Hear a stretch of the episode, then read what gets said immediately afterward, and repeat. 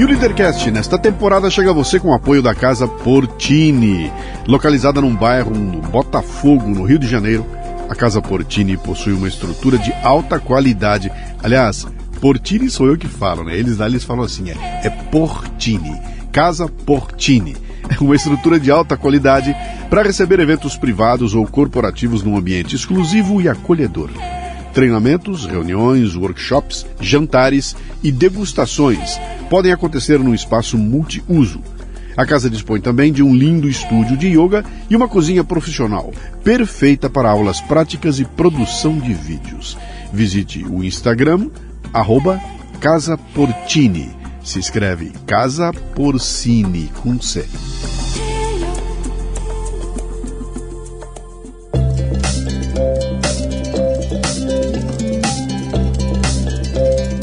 Marca é um conjunto de expectativas, memórias, histórias e relacionamentos. E cabe a você trabalhar para que seus clientes tenham a melhor percepção sobre sua empresa e seus negócios. Bom, eu já sei que com relação aos serviços e produtos você está se garantindo, mas e quanto às memórias e relacionamentos?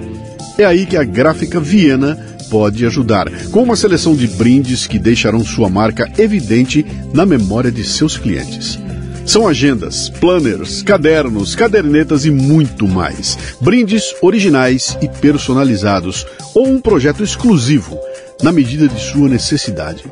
Faça o download do catálogo em graficaviena.com.br e grave sua marca no coração e mente de seus clientes. Gráfica Viena, consciência ambiental e qualidade por natureza.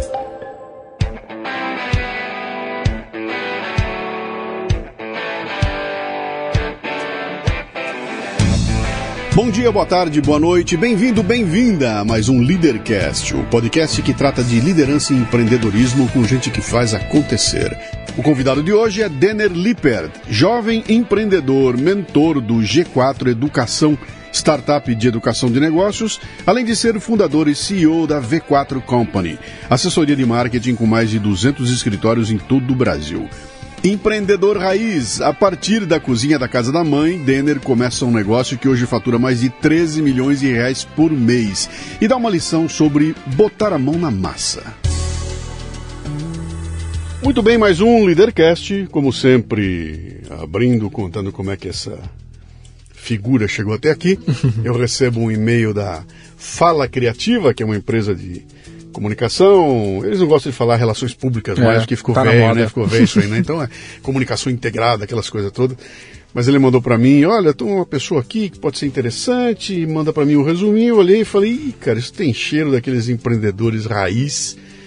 Me interessa, então acabou que nós estamos aqui em pleno feriado de Corpus Christi, né? Uhum. Só descobri que nós tínhamos marcado para o feriado hoje de manhã. Mas estamos juntos aí. Então, Três perguntas fundamentais, as únicas três que eu exijo que você responda certo. Legal. O resto você pode chutar à vontade, tá? Legal. Mas vamos lá. Seu nome, sua idade e o que, que você faz. Boa. Primeiramente, um privilégio, uma grande oportunidade de poder estar trocando essa ideia contigo. Uh, meu nome é Denner Lippert, uh, tenho 28 anos e sou empresário, cientista do marketing. Estou há 10 anos com a V4 fazendo marketing digital para milhares de empresas pelo Brasil. Você é um empreendedor? Uh, absolutamente. É o dono da firma? É. Na minha época era o dono da firma. É, tá? Depois ficou mais bonito que virou empreendedor, mas é. era o dono da firma, né? Você nasceu onde? Eu nasci em Porto Alegre. Sou gaúcho. Gaúcho, cara? Gaúcho. É. Tem, tem irmãos? Tem, Tenho é, é vários. Tenho três irmãos, uh, por parte de mãe e pai. É. Voz do pai. Sim. e... Uh, e é isso, todos empreendedores, toda a família é empreendedora. Todo mundo? Uhum. Seu pai sua mãe fazem, faziam o quê? Cara, na verdade é, tem uma história um pouco uh, clássica da família brasileira, assim, pais divorciados, aquela história, mas a minha família é muito hustler. Né? Minha mãe era camelô, meu pai sempre fazendo negócio, tive pouco contato com ele, mas o pouco que eu tive eram essas memórias que eu tenho, eu parei de ver ele quando eu tinha uns 10 anos de idade. Uh, e os meus irmãos a mesma coisa. Meu irmão sempre teve empresa de transporte, frete, sabe? Esse, esse, vírus está na família, o vírus veio da família. A galera então... sempre fez dinheiro, queria fazer dinheiro, sabe? Legal. A galera sempre foi fazedora de dinheiro, assim, clássico brasileiro mesmo. Minha mãe adora fazer um trambique, fazer um vender um treco. Já, já, gostei. Você que está ouvindo, você, você sentiu a pegada? Uhum. Ele não falou ganhar dinheiro. Ele falou fazer dinheiro. parece, uma, parece uma bobagem retórica, mas tem uma diferença brutal é. entre eu quero ganhar dinheiro e eu quero fazer dinheiro, cara. Fazer dinheiro é a pegada do empreendedor. É, Boa. absolutamente. E, então isso, isso sempre esteve presente. E aí as minhas primeiras empreitadas foi baseado no que eu estava vendo em casa. Eles nunca construíram um negócio, daí que é outros estágios de complexidade que a gente Sim. consegue atingir, né? Por circunstâncias da vida aí, não deu. Uh, eu sou o filho mais novo, então Uh, eu, ve, eu sinto assim, não sei o quanto acredita no lance da meritocracia, hoje tem muita gente que critica. Eu acredito profundamente. É, então, aí eu tenho uma, um ponto que é, co, é, tipo assim, contra quem critica a Sim. meritocracia, que é o seguinte, a gente fala assim, pô, a meritocracia não funciona porque as pessoas nascem em momentos diferentes. Daí eu acredito o seguinte, que a meritocracia não começa na tua geração, começa nas gerações anteriores da tua família. E eu tô talvez vivendo o que a minha mãe se ferrou para construir, né, para que eu pudesse construir a partir daqui. Então, parte do mérito uh, do trabalho dela é o que eu tô conseguindo fazer depois dela ter ralado Muito muitos bom. anos eu sendo filho mais novo, né? Uh, então eu vejo assim, tem gente até quando eu fui dar umas pesquisadas sobre por que que, sei lá, certos tipos de pessoas ficam muito pobres, classes e coisas assim por muito tempo. E aí vi uma pesquisa lá que dizia que, por exemplo, quando o cara é muito pobre e eventualmente consegue ir para uma faculdade, que é raro. Aí ele começa a ascender a carreira, o que acontece? Ele volta para ajudar a família. Uhum. Aí ele nunca consegue sair daquela zona de problema, sabe? Uhum. Uh, e aí fode a meritocracia, porque daí tu volta, te amarra naqueles problemas do passado e não consegue construir a próxima geração. Uhum. Então, apesar dos pesares, eu acho que eu consegui me desvincular desse ciclo para construir uma geração melhor na minha família uhum. daqui para frente. Eu escrevi um, um, mini livro chamado Ensaio sobre a Meritocracia, cara. Ah, é? Porque eu não me conformava com essa história toda. E falei, cara, os caras confundem meritocracia com o conceito de justiça. Uhum. E são duas coisas totalmente diferentes, cara. Você pode. A meritocracia funciona no tráfico de drogas, ela funciona no time de futebol toda criança, cara, quando era, a gente era moleque, a gente ia jogar bola, tinha dois caras que iam escolher o time. E aí eu olhava, quem que eu vou escolher pro meu time? Cara, eu quero um moleque que joga melhor. Uhum. E o que, que é isso? É meritocracia. Uhum. Ah, eu, vou, eu tô montando um time de basquete aqui. Quem que eu vou escolher primeiro? Pô, o, o Juca, que mede 1,80m. Uhum. Os outros medem 1,50m. Sim. Eu quero o Juca que tem... E o que, que é isso? É meritocracia, porque ele talvez seja o cara que possa mais agregar valor naquele momento ali. Não tem nada de ruim nisso. É, é que a turma transfere isso para luta de classe, joga justiça no meio do caminho e começa a tratar a meritocracia como coisa de capitalista, e aí vem atrás toda aquela baboseira, mas... Quando, tu, quando a galera te fala sobre isso, por exemplo, que ah, mas o fulaninho, sei lá, o Gustavo Borges, é um cara que eu gosto lá, medalhista olímpico, mas, pô, ele nasceu alto pra caralho com os mãozão. Sim. Ele não foi ele que escolheu. É, daí não é meritocracia, porque não foi uma escolha o mérito dele, como é que tu, como é que tu enxerga Eu mando ele jogar bola com o Neymar. Pois é, né? Porque... Pega uma, vai jogar futebol com o Neymar, é, o que o Neymar graça, faz com ele. É, vai, vai ver o que o Neymar faz com ele, cara. É. O Neymar vai detonar e o Neymar é menorzinho, neném, entendeu? Então, a é, graça do mundo é tu poder fazer várias coisas diferentes claro, com as cara. coisas que, que a vida te dá, né? Sim, e aí, aí, aí, aí tem uma outra coisa que é o conceito de justiça. Aí pera um pouquinho. Uhum. Então, eu vou, vou definir para você como é que funciona, cara. Tem um juiz na minha frente, que é uhum. o cara que vai decidir se eu mereço ou não qualquer coisa. Se uhum. eu mereço que ele compre um produto, se eu mereço ganhar um aumento salarial, se eu mereço que ele me promova, alguém vai decidir. Eu não sei quem é esse alguém. Pode ser o meu chefe, pode ser um cliente, alguém vai. Esse cara é um juiz, né? Uhum. Se eu conseguir mostrar para ele que eu estou agregando valor ao negócio dele, talvez eu consiga que ele me escolha. Uhum. Se eu não conseguir, ele vai escolher outro cara, entendeu? É aí fica, ah, porque escolheram a, a, a escolheram a Maria, uhum. a, só porque a Maria é bonita, uhum. é gostosa, ela foi escolhida e eu que estou aqui há 40 anos, eu não fui. Cara, para quem escolheu, os atributos dela eh, geram mais valor do que os teus, cara. Sim. Então, tem um problema de justiça. É o conceito que o cara usou. Você pode discutir que o conceito é errado. Uhum. Entendeu? Eh, que é o que está acontecendo hoje em dia. Cara. Eles estão começando a escolher você não mais pela tua competência, mas pela cor da tua pele, uhum. pela tua é, sexualmente. Então mudou completamente. Já não é mais é um a tua capacidade de, de, gerar valor. não entendi. Que é um problema no meu ponto de vista na forma de gestão atual. Claro, cara, porque cara, então pera um pouquinho, vai ter resultado desse negócio ou você vai ah. ter a olhei para a diversidade e esqueci de olhar é. para quem tem competência para fazer o negócio acontecer. Eu tenho 200 caras que trabalham para mim no meu escritório e 3 mil na nossa rede. E aí eu sempre achei, uh, ignorei esse assunto, meio que fui deixando de lado, sabe? Assunto, tipo, por exemplo, ISD. Sim. E aí, a semana eu fiz uma palestra sobre SD pra turma, porque tava começando a sair do meu controle, porque eu tava não querendo assumir a responsabilidade de falar sobre o assunto, porque a minha visão é, não me interessa, me interessa quem está aqui fazer dinheiro. Então, não quero saber dessa eu, porra, eu, eu Vou te dar dica. Posso te dar a minha resposta? É. Cara, eu contrato cérebro. Exato. Eu contrato cérebros. Só que os caras não entendem fácil essa porra. Sim. Mas daí eu fiz uma palestra inteira que a ideia era seguir pra, pra galera num evento que a gente faz. Que eu falei o seguinte, cara, uh, peguei até o Arari lá como as referências do Arari para construir a narrativa, que era.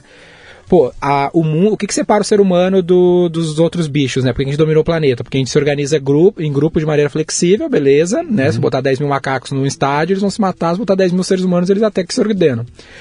E eles acreditam em ideias abstratas que outras pessoas não acreditam. Deus, religião, governos, estados, uh, raças, né? Nós somos um grupo, um grupo X, grupo Y, ISD.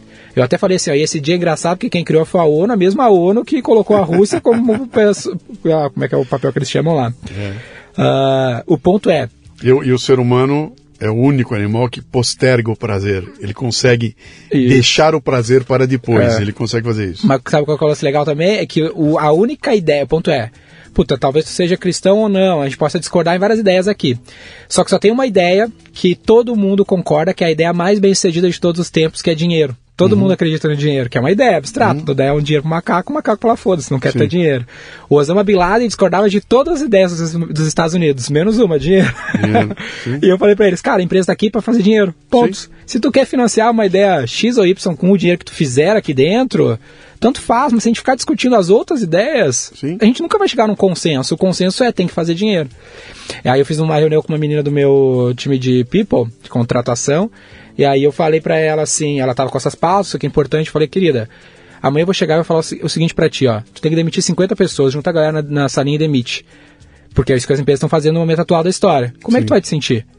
Porque é isso que vai acontecer se tu contratar o cara que não der resultado. Exatamente. Eu não vou demitir. Eu já tô com a vida ganha, vou virar as costas e tu vai ter que resolver. Tu que convenceu o cara a sair do estado dele, mudar pro, pra São Leopoldo, que é a gente tá lá no Rio Grande do Sul, arriscar tudo pra uma empresa que quebrou. Como uhum. é que tu vai te sentir? É esse o peso que tá nas minhas costas quando Sim. eu tô contratando. Porque eu não quero saber se o cara é preto, branco, amarelo, mulher, homem, tanto faz, cara. Resultado, cara. Se o cara dá ROI ou não, é entendeu? É isso aí. É exatamente isso. E, mas é, as pessoas resistem, a cabeça está tão feita que elas resistem a ouvir e vão te botar o dedo na cara e dizer que você é um, mais um capitalista. Ah, mas eu não acho isso uma ofensa, não, acho isso um elogio. Vamos lá atrás. Como é teu apelido quando você era criança? Dé. Dé? É, o que, que o Dé queria ser quando crescesse, cara? Cara, eu queria ser cientista mesmo, porque eu olhava muito desenho do Dexter. Dexter. Mas de cientista em que, em que área? Em que? Em que? É, eu queria ser. Químico? Não, eu queria. Eu, eu achava o Dexter legal, ele era um personagem que era um, que era um cientista maluco, né? Uma criança Sim. cientista maluco, inventando robô, Sim. coisa, sei lá, pra dominar o mundo.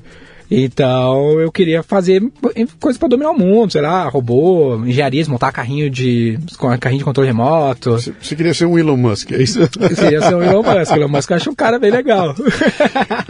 Como é que você, como é que isso te impeliu a, a seguir adiante? Cara, isso... eu acho que isso influenciou pra cacete, vou te ser sincero. Então, como é que, como, como assim? ele, ele, ele, levou você a escolher o tipo de que escola você ia frequentar? Sim. Que, que Hoje que uma das minhas marcas e o livro que eu lancei chama Cientista do Marketing. Isso, a gente já vai falar dele. Mas o ponto é. Uh, eu olhava muito Dexter e filmes de herói, coisa assim, Marvel, essas paradas. Uh, e aí, pô, qual, é, eu fico pensando às vezes nisso, né? Por que, que eu acabei tendo um output muito diferente das pessoas que conviveram comigo? E eu fui pensando, porra, deve ter tido um input muito diferente do que teve Sim. nos outros. Uh, e aí eu fui pensando, o que que, eu, que que esse cara me dizia, né? O que que eu via do Dexter, o que, que eu via dos filmes de herói? E tinha muito lance de ser protagonista, de salvar, de liderar, de coordenar, de construir, de mudar a realidade que é ruim, uh, de ser forte, de ser aguerrido, né? Uh, e aí, junto com o contexto familiar, eu fui foi se tornando coisas óbvias para mim, né? Que eu tinha que ser aguerrido, que o mundo era difícil mesmo, mas tu tinha que ser o herói que ia fazer a diferença, que ia salvar a mocinha, que ia fazer a parada acontecer, que tinha que criar, que tinha que inventar, que tinha que desmanchar, que tinha que pensar como é que as coisas funcionavam. Uh, fiquei super nerd por causa disso. E aí foi se tornando os outros outputs aí que rolou ao longo você desses anos. Você foi estudar o quê? Você foi fazer o quê? Faculdade, universidade, Cara, você fez? eu fiz... Uh, eu tinha uma história curiosa com isso, porque até os meus 18 anos eu não, não queria estudar, não, não lia. Uh, e aí eu tive um mentorzão na minha vida, que foi um cara que eu trabalhei lá um tempo com ele. Uh, cara, meu gostou da minha história, me adotou, meio meu pai, Como é o assim. nome dele? Chama Luiz Carlos Rosa. Tinha uma empresa chamada LC Rosa que eu trabalhava nela. E, e ele falou pra mim, ah, ele gostou da minha história, porque eu já tinha empreendido, né? Ah, tinha quebrado um negócio quando eu fui trabalhar com ele. E aí ele falou, não, tu quer sair da periferia e pá, quer fazer, um, quer fazer uma vida melhor, não sei o quê. Eu falei, quero. Então tu tem que sair da periferia, tu tem que conviver com pessoas melhores, tu tem que ir pra faculdade. Eu falei, não, mas eu não tenho dinheiro, não gosto de estudar, sei o quê. Ele falou, mano, tu vai ir só pra conhecer outras pessoas. Faz qualquer merda, vai lá e faz qualquer curso. Aí eu fui no outro dia, muito louco, parece, né? Parece que foi uma narrativa bem construída, mas literalmente no outro dia tava aberto o vestibular, eu fiz, entrei na Universidade de La Salle, lá no Rio Grande do Sul, ah, para estudar administração, processos gerenciais, eu mudei várias vezes de curso, porque ele pagava, ele falou, meu, eu te pago, fazia uma cadeira, duas. Legal. E mudou a minha vida completamente. Porque a primeira cadeira que eu fiz foi Fundamentos de Marketing, que eu fiz lá os 4 P's do Kotler, e eu já tinha quebrado um business. E a minha faculdade tinha um slogan que era o conhecimento emociona. Isso me deu, bateu certinho, porque quando eu vi os quatro, os quatro P's lá do marketing, Abriu o mundo na tua frente. eu tinha quebrado o business, eu falei, caralho, se eu soubesse isso, mano, eu não tinha quebrado. E aí eu fiquei loucão de estudar. Virei o chato e tudo mais, incubei a, facu- a minha empresa dentro da faculdade. Você descobriu o valor da, da Descobri né? o valor. É porque Me eu fa- sou dislexo, então eu nunca gostei de ler. Nunca Sim. sempre tive dificuldade. Sim. Só que eu aprendi o valor de aprender coisas práticas na, na literatura, por exemplo, entendeu? Nunca fui o cara de ler, sei lá, se tu gosta de Star Wars pra caralho, nunca li. Não vou conseguir ler, sabe? Me, me fala desse negócio que você quebrou. O que, que é? Você montou um negócio muito novo, né? Com 14 anos, ó. 14, 14, anos. 15 pra 15 anos. Mas é- é- o que, que era? Era um business com CNPJ Não, e é- coisa e tal? não, ou era? foi, virou, mas não era. A ideia era o seguinte: a necessidade motiva, essa é a base do empreendedor, no meu ponto de vista. Eu queria ir pro show do Charlie Brown Jr. no Planeta Atlântida, Sim. que eu andava de skate, puxava muro, tinha esse contexto na minha região, e eu era muito fã do Charlie Brown Jr. E aí tinha, o Planeta Atlântida no Rio Grande do Sul, não sei se você conhece, lá da RBS. Sim. E aí, porra, era longe, era 100 km de Porto Alegre, não tinha como ir, não tinha como pagar ingresso, não tinha nada. E aí, pô, como é que a minha família resolve o problema? Dá um jeito de fazer dinheiro. Minha mãe não ia me dar nada, nunca me deu nada. Aí eu, pô, vou. O que, que a galera do colégio tem de problema? A galera não tem como ir também e tudo mais. E o meu irmão fazia excursões, na, mais, quando ele era mais novo, tinha uma empresa de transporte. Falei, cara, vou fazer a mesma coisa que ele fazia, vou organizar uma excursão, vou vender os passaportes e vou conseguir financiar essa porra. E aí eu fiz isso, liguei pra uma empresa, falei, cara, tem uma empresa de excursão para evento, preciso de uma van. e aí o cara, ah, X, sei lá, 500 reais, é, tu paga no embarque. Eu falei, beleza, tenho 30 dias para vender esse negócio. Ah, aí comecei a divulgar no Orkut e no MSN. Uh, pros amigos da, né, pra galera, ficava entrando e saindo no MSN, ficava Orkut, subindo, Orkut e MSN. mandando isso pra galera. Cara, qualquer dia, alguém vai fazer um trabalho de pesquisa e vai, É. vai publicar um trabalho sobre a importância do Orkut em uma geração. Na cara. sociedade Em brasileira. duas gerações, né? O- A importância do Orkut. Mas foi muito Passou meio batido, cara. Porra. Depois que, depois que entrou a, Ah, eu vou casar esse ano com, com a minha, minha noiva, é, eu conheci no MSN. do, do MSN. Eu conversava no MSN, mandei depoimento no Orkut pra ela com música do Restart. Olha que humilhante. Geração merda pra caralho. Puta, que beleza, cara, que maravilha. Mas é isso aí. Cara, esse é um, esse, esse é um burden que você vai ter pro resto da tua vida, cara. É. Porque hoje eu me emociono quando escuto uma determinada canção dos Beatles. Aham. E você vai se emocionar com 60 anos de idade É. com uma canção do Restart, É, cara. me orgulho disso, isso é verdade. Mas, mas vamos lá, aí você anunciou e vendeu as. Vendi, fui. lo- lotou a, lotou a van. van, ficamos num camping, puta aventura. E aí eu, eu tinha 14, 15 anos, era a idade que, que a, é a idade que dá pra entrar no Planeta Atlântida. Acho que até mesmo do Rock in Rio, inclusive, não sei. Mas ah, aí tinha outros eventos do gênero. Aí eu comecei a organizar outras excursões. Só que desde os 12 anos eu fazia uns jobs pra uma produtora de, sabe, montação e luz de festa. Sim. Aí o cara me dava 50 reais, eu ia lá ajudar o cara a montar o som do casamento que ele tava botando o som. Então eu conhecia os lugares que fazia esse tipo de evento, conhecia os caras que faziam decoração, som. E eu comecei a fazer excursões para festas, e aí eu, comecei, eu pensei, pô, vou fazer a minha festa. E aí a gente armou. A gente pegou um lugar, deu um dinheirinho pro cara lá, com os outros amigos do colégio, ah, e começou a vender os ingressos. Que idade isso? Vai ser 15 anos, 15, 15 anos. 16 anos. E aí a gente ah, abriu a festa devendo uns 3 mil reais, que era big deal, né?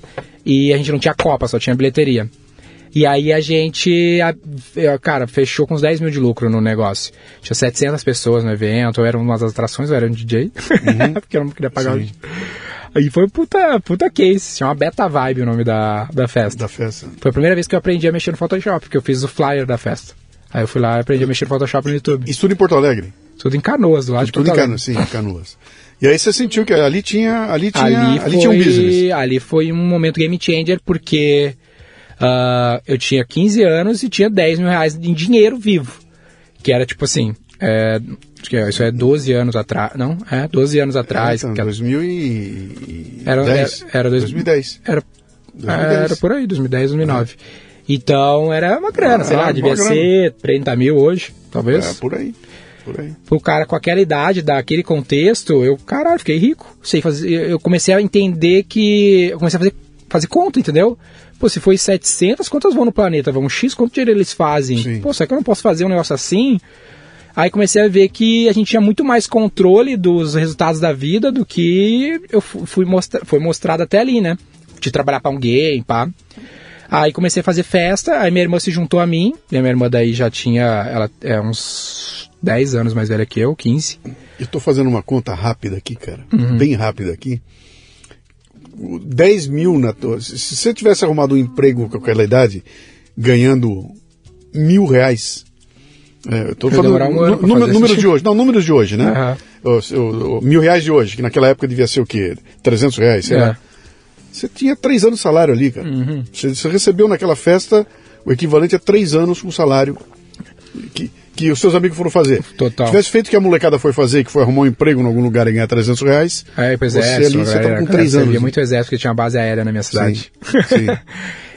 E Loucura. isso.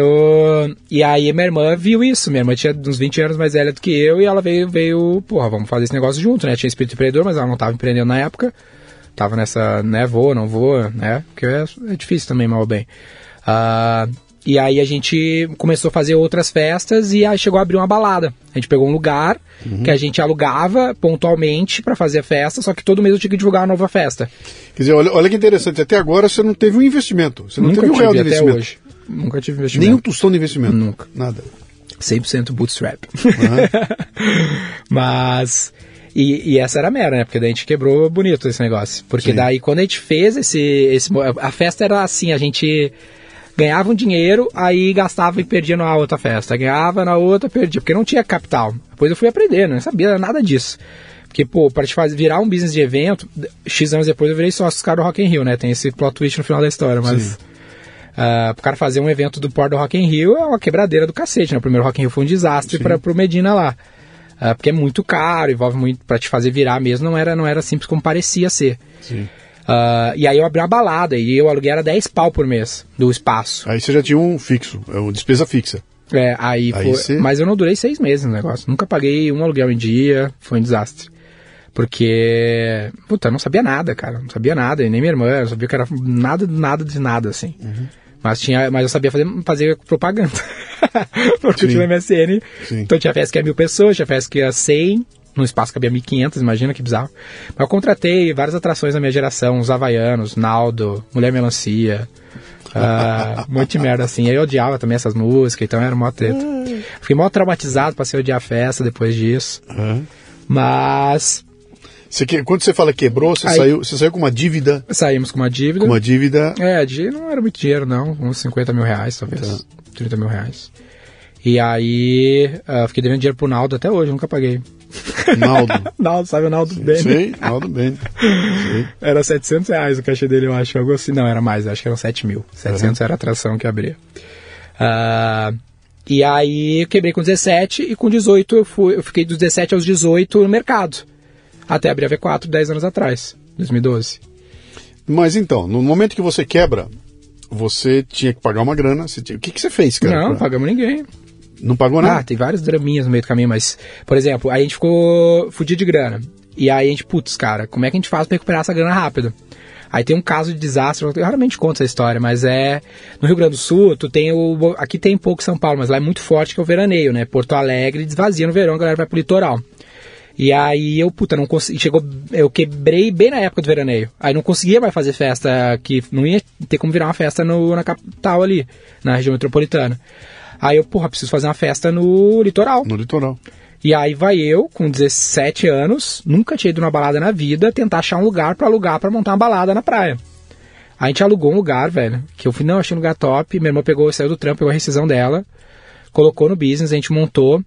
Uh, ficou lá, sei lá, uns 40 dias, não entrou uma pessoa na festa. Cara, foi um desastre absurdo, assim. Cara, nenhuma pesquisa você fez, nada. Você foi no, não, no cheiro. Cara. Se dá aqui, lá também vai dar. É isso. Mas, pra te ter uma noção, assim, quando a gente fechou, foi um desastre absurdo. Entrou uma pessoa, minha irmã queimou toda a rescisão de anos de trampo dela. E, puta, é bizarro, assim, é muito triste. Tipo assim, eu não sei como é que ela não viu também, que, que tava tudo feito pra dar errado, mas enfim.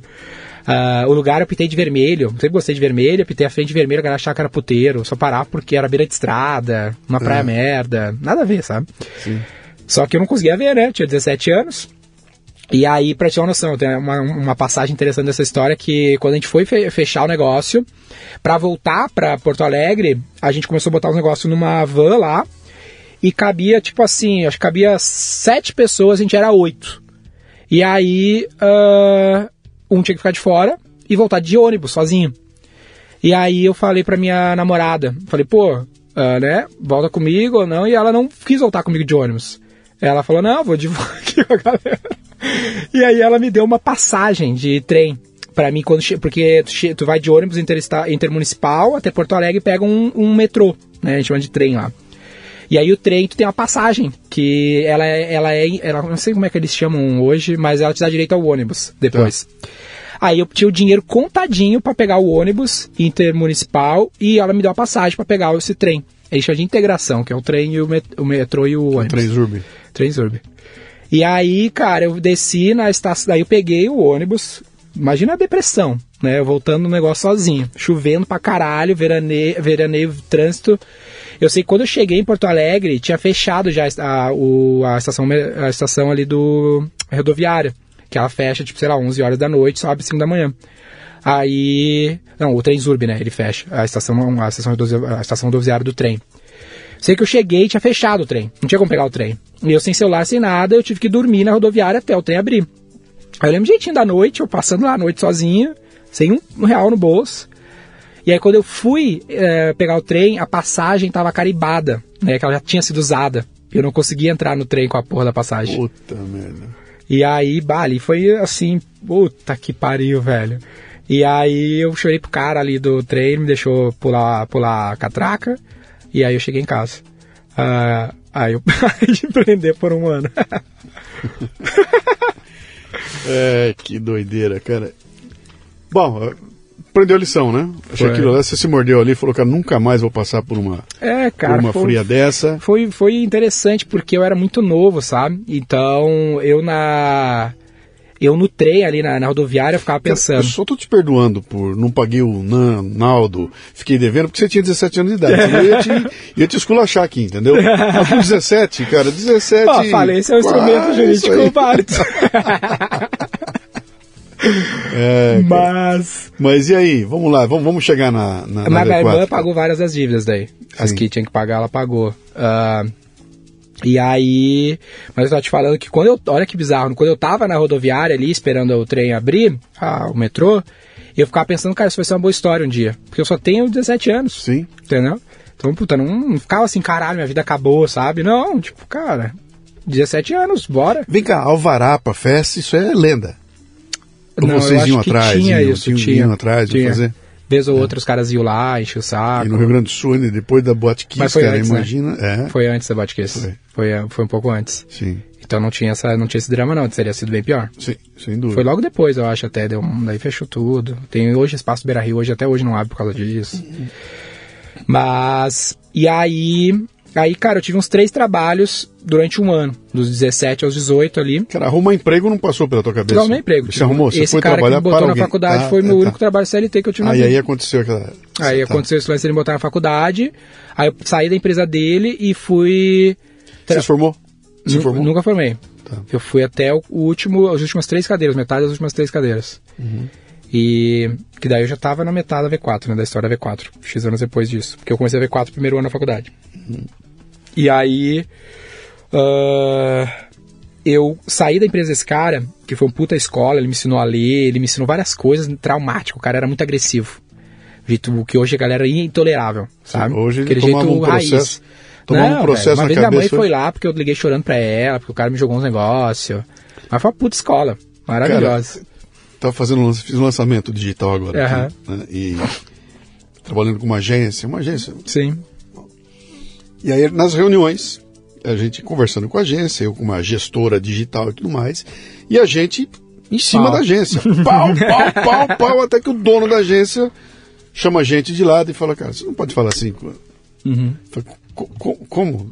Como assim eu não posso cobrar o que vocês estão me devendo? Uhum. Não, mas você pode, mas cara, mas não pode falar assim. Eu falei, por quê? Não, porque esse pessoal de talento hoje em dia, essas pessoas talentosas, elas são muito sensíveis. Então, se você falar, ele vai embora e não volta mais. Eu falei, "Que- como é que é? É. Meu, eu sou de um tempo, cara.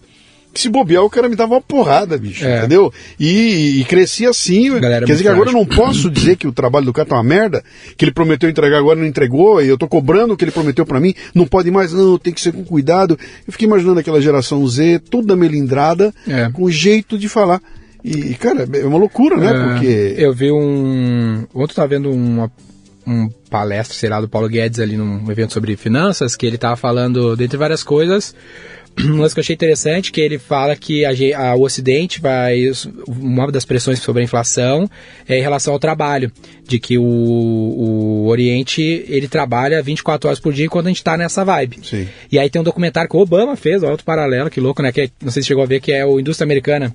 Chegou Não, eu não- vi ainda. Não, Cara, não documentário foda, porque é um chinês que vai abrir uma fábrica em ainda. Sim, Detroit. eu comecei a ver e parei, sim, sim. Aí tu vê é, O choque cultural, o né, choque cara? cultural, porque os caras estavam na merda lá, os caras trabalham que nem Sim. o Ocidente era, sei lá, 60, 70. Sim. E aqui a gente tá nesse corpo mole porque a gente tava com a vida Sim, e aí vem aquele puta discurso que os caras fazem lá, que porra, que o chinês é uma indignidade. O chinês trabalha naquela fábrica, ele ganha salário de miséria, não sei o que. Cara, ali ele tá muito melhor do que tava no campo, sem comida, cara. Não, e Aquilo isso, deu pra ele. E esse lance do quanto ele ganha é questão de tempo. Que, porque hoje já não é mais assim. Hoje Sim. tá tão caro a mão de obra na Sim, China sim. quanto tá em outros países, porque né, as pessoas começam a ficar mais competitivas, a natureza, só que eles estavam numa situação pior antes. Ah, mas de fato é assim mesmo. Hoje, eh, tipo assim, ah, o jeito que ele me ensinou me moldou de um jeito muito bom. Só que tu pega um cara de, sei lá, tem 28 anos e não foi treinado com 18, ou como a minha mãe me treinou, ah, abaixo de porrada, é, o cara não, de fato, é difícil. Por exemplo, nosso, nosso assunto aqui é liderança. Eu falo, eu penso um lance assim com o meu, meu time lá, que eu observo, não sei como é que tu vê isso, que liderança a gente não consegue formar na empresa. Quem forma é os pais. Se o cara não foi treinado para ser um cara que sobrevive a uma pressão desse gênero, muito difícil tu vai conseguir fazer. Tu até consegue, mas é muito difícil. Ah, então, às vezes eu fico pensando, cara, por que, que eu sou mais ah, insensível do que a média? Porque minha mãe era assim, minha mãe era na porrada mesmo, não Mas tinha. teus irmãos são iguais a você? São iguais? Pior que são, cara. Saiu tudo igual? Tudo na. É, isso é muito raro, cara. É, eles não são iguais eh, e eles são diferentes em vários aspectos. Nesse aspecto de ser mais insensível, Sim. sim. De tolerar as circunstâncias, talvez nem tanto. E pá. Sim. Aí tem umas, tem umas diferenças no- ao longo do resto da, É, da, e, da e vida. né? você, como sendo o caçula, você devia ser o mais fresquinho de todos. Devia né, ser, Você devia é. ser o mais, o mais protegido. É. Todo mundo protege, arma-se. É. Pior que não era, velho. Pior que por acaso não era, mas Você era o que apanhava, mas então, E mas meu pai saiu normal de casa quando eu nasci. Eu nasci e um ano depois meu pai saiu. Então foi uma fase bem violenta pra minha mãe. Uhum. Então não, não acabou acontecendo isso. Se ele tivesse ficado, talvez pudesse ter sido o caso. Sim. Então, casualmente nada- teve. nada mas tu vê, são pequenas coisas que mudam completamente o É a output. história que eu costumo dizer. Eu fui, ver uma palestra do, do Abílio Diniz. Uhum. Tô sentado, tá o Abílio lá. Ah, contando a história do Abílio, que na, na, na- quando ele estava na, na- na- no colégio, ele era o filho do padeiro, que o hobby da molecada era bater no filho do padeiro, que ele apanhava todo mundo, ele era gordinho, não sei o que, papai, que foi um inferno, mas que se hoje ele estava lá, você também pode estar Aham. né? Ele falou aquilo, eu falei, cara, bom, a, possibilidade de eu estar no lugar dele ali é total. A probabilidade é zero. Aham. Entendeu? É, Então é, é possível, claro que é. Provável. É provável não. Não, por quê? Porque ele tem uma história que se eu repetir tudo que o Abílio fez, eu não tenho garantia nenhuma que vai acontecer comigo, aconteceu com ele. Nada. Porque no meio do caminho teve um detalhe que você acabou de falar. Teve detalhe. Sabe, Contexto, alguma coisa aconteceu. Tem uma história que eu adoro de contar, cara. Tina Turner, sabe quem é? Com o marido dela, Ike e Tina Turner, uma banda, foi um Aham. sucesso. Brigam os dois, se separam, a Tina fudida, apanhava do marido e tudo, e vai virar cantora em Las Vegas, fazendo Aham. show num, em Las Vegas. E um dia ela vai fazer um show e tá sentado ali na primeira fila, ali, lá, um produtor foda. Aham. O cara vê a Tina e fala: Meu Deus do céu. Chega na Tina e fala: Tina, posso trabalhar com você? Ela, nada a perder, pode, né? Ele fala: ah, trouxe uma música você aqui. Do Mark Knopfler, o gu- guitarrista do Dire Straits. Chama-se Private Dancer.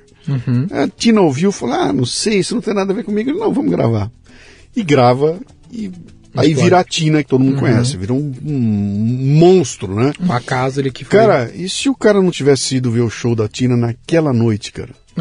E se ela faz o show de terça e quarta o cara tava em Las Vegas quinta e sexta? Uhum. Entendeu? E se ela mostra a música a Tina fala, ah, não gostei, não quero gravar? Sabe, são, é um detalhezinho que vira a história de Uhum. Isso ponta é- cabeça, isso né? é muito louco. Tem gente que chama isso de sorte. É. Mas, É, são, é que. Só, é, eu acredito que tem muito isso mesmo. Só que o lance é o quanto tu te expõe a ela. Exatamente. Por exemplo, a galera tá numa vibe do. contra o, contra o escritório, né? Tudo é home office. Sim. E lá a gente é o oposto disso. Eu sou 100% office. Sim. Pelo lance que. Vocês já ouviram falar dessa, que é serendipidade. Que é o lance de cooperar com a casa, Eu né? tenho um programa inteirinho. Sobre isso? Procura o Café Brasil Vou- Serendipidade, lá vou- que eu conto a história inteirinha. Então eu falo assim, cara, óbvio que tu vai performar tão bom quanto sobre aquilo que tu já sabe. Sim. Só que vai que no dia que tu tá no escritório, tá lá o bicudo lá, acabou de ir pro nosso grupo e era CEO da Wonderman e da Accenture Interactive, e tu troca uma ideia com o cara e muda a tua vida. Sim. Tu, em casa, tu sabe direitinho o que vai acontecer. Nada de novo. É. Tu tem que sair de casa pra A vida é feita de velho. encontros, cara. Você É. tem que promover encontros. Se você ficar na tua casa trancado ali dentro, não tem encontro. Não é sobre o que tu já sabe É aquela fazer. história, eu, eu vou toda manhã na padaria. Uhum. Toda manhã eu vou na padaria tomar meu café da manhã. Um dia eu perdi o horário, me atrasei. Uhum. E saí fora do meu horário e fui na padaria. E cruzei com uma garota levando o cachorro para passear. Uhum. E aí a gente trocou os olhares, essa garota, a gente se apaixona, ela vira minha mulher. Cara, se eu não tivesse perdido o horário e não tivesse saído fora do horário e não tivesse me exposto Aham. a um encontro diferente daqueles que eu estou acostumado a fazer, não teria acontecido nada, cara. Então é essa, Exatamente. se expor aos encontros é o, é o grande lance, cara. É, isso. então, então, puta, tem várias dessas aí ao longo da, da vida. O lance de tu ter ido pra faculdade, Uhum. ter sido incubado na faculdade, coisas que aconteceram lá. Foi o, cara, o dia que o cara me deu lá no começo. Tipo, vai lá, velho. Vai só pra te conhecer expõe, gente diferente. Hoje, um dos padrinhos do meu casamento é um cara que eu conheci na faculdade. Sim. Então, Se se eu não tivesse ido, puta, teria sido tudo totalmente diferente. Você está ouvindo o Leadercast, que faz parte do ecossistema Café Brasil, que você conhece acessando mundocafebrasil.com. São conteúdos originais distribuídos sob forma de podcasts, vídeos, palestras, e-books e com direito a grupos de discussão no Telegram. Torne-se um assinante do Café Brasil Premium. Através do site ou pelos aplicativos para iOS e Android, você pratica uma espécie de MLA, Master Life Administration, recebendo conteúdo pertinente, de aplicação prática e imediata, que agrega valor ao seu tempo de vida. Repetindo, mundocafebrasil.com. Vamos chegar na V4. Qual foi o. Eu quero o Spark. Nesse um ano que eu fiquei no- tra- ah, trabalhando no mercado, uma das empresas que eu fui trabalhar é uma indústria de equipamentos de pilates que tinha uma vaga para diretor de marketing. Eu estava no primeira, primeiro semestre da faculdade fazendo uma cadeira. Eu falei, pô, vamos aplicar pra essa, pra essa vaga aqui. eu qual é a probabilidade do cara chamar zero, mas, pô, foda-se. A característica, a característica do empreendedor é a cara de pau. Cara de pau. Se não for cara de Confiança pau. pra caralho. É cara de pau, cara. E aí o cara me chamou e aí eu contei essa história, já tinha quebrado o business. E ele se amarrou na história. Ele falou, puta, velho, incrível, não posso te contratar pra essa vaga, obviamente, mas é uma vaga de vendedor. Inside Sales. Eu nem sabia, telemarketing, né? Nem me chamava Inside Sales. E aí eu, "Bom, puta, beleza, bora. Tem uma história curiosa com essa empresa aqui, só um, uma aspas, que com uns 14 anos lá, quando eu tava começando a fazer as festinhas, eu tava procurando estágio, né? Estágio de escola. E aí, um estágio que eu fiz foi nessa empresa. cinco anos antes de eu ter conseguido trabalho nela. Só que era tipo assim, minha mãe fez meu currículo e eu tava tentando um estágio de colégio, né? E aí eles me chamaram pra uma entrevista com 15 anos. Sim. E na entrevista foi muito marcante, porque o cara tava escrito no meu currículo que eu era proativo. E minha mãe tinha escrito currículo. Aí É. o cara perguntou, o que que é proativo? eu falei, caralho, velho, não sei. O cara falou, tava que tem essa porra, né? É. Puta, foi. Aí cinco anos depois o cara Boa. me contratou esse vendedor lá. E aí o cara falou, "Ó, eu posso te chamar pra gente trocar ideia fora da empresa aqui? Aí eu falei, uai, pode? Aí fui trocar ideia com o cara e o cara me falou, meu, isso que tu fazia no Orkut na MSN, nas festinhas, é social media. As empresas vão começar a contratar isso e tudo mais. Que ano nós estamos?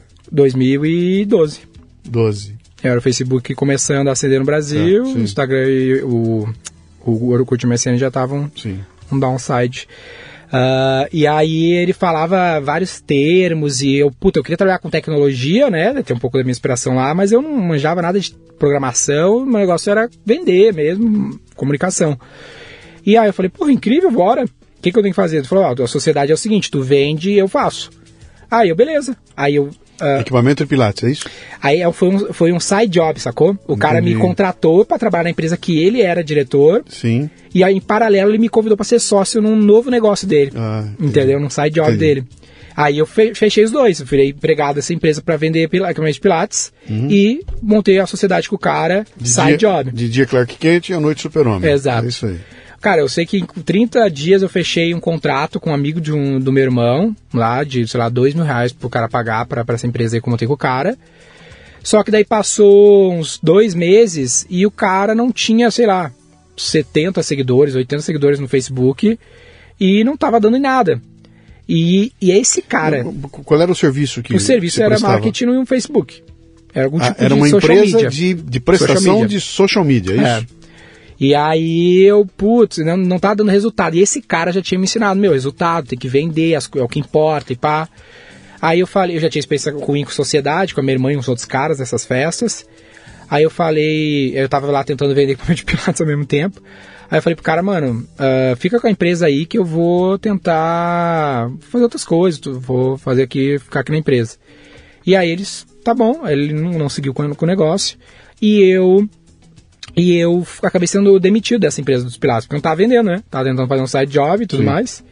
E aí eu sentei na cozinha da casa da minha mãe, lá na, em Canoas, e falei, mano, eu vou montar essa empresa de, de marketing e brand experience, comecei a misturar, misturar um monte de conceito das festas com redes sociais. Criei uma empresa para ser uma empresa de brand experience, era para fazer uma ação de live marketing numa festa, numa rave, que tava na- no auge lá no sul, e de bônus eu dava social media pro cara. Essa era a minha ideia. Aí comecei a ligar pro Brasil todo para vender. E aí, cara, ligando, ligando, ligando, eu sei que deu uns 30 dias. Então, pausa. Ah. Aqui tem essas pausas de vez em quando. Pausa. Ah, alô, seu João? Aqui é o famoso Ken, É exatamente assim. que vou lhe oferecer um negócio que o senhor não sabe o que é, para o senhor comprar um negócio que o senhor não precisa. E eu É, sou o né? Ken, e eu sou. Qual que era a parada? Eu, eu YouTube, cara. Ah, YouTube tutoriais, como vender. Aí eu ia lá no YouTube e via um vídeo, sei lá, do Ricardo Jordão, do Flávio Augusto, sobre como vender e tentava. E até criei um, um framezinho na minha cabeça que é fé, pesquisa e atitude. Então eu acreditava que eu podia fazer, pesquisava e ligava.